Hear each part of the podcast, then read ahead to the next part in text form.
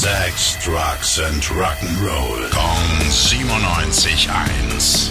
Rock News. Brandneue Musik gibt's von Dolly Parton. Die hat ihren neuen Song Begons rausgehauen. Zusammen hat sie gearbeitet mit Rob Halford. Den kennt man eigentlich von Judas Priest.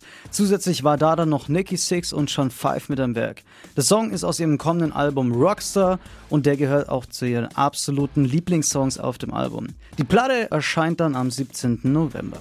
Und falls ihr spontan Bock auf die Red Hot Chili Peppers habt, könnt ihr euch noch Tickets holen und nach Mannheim fahren.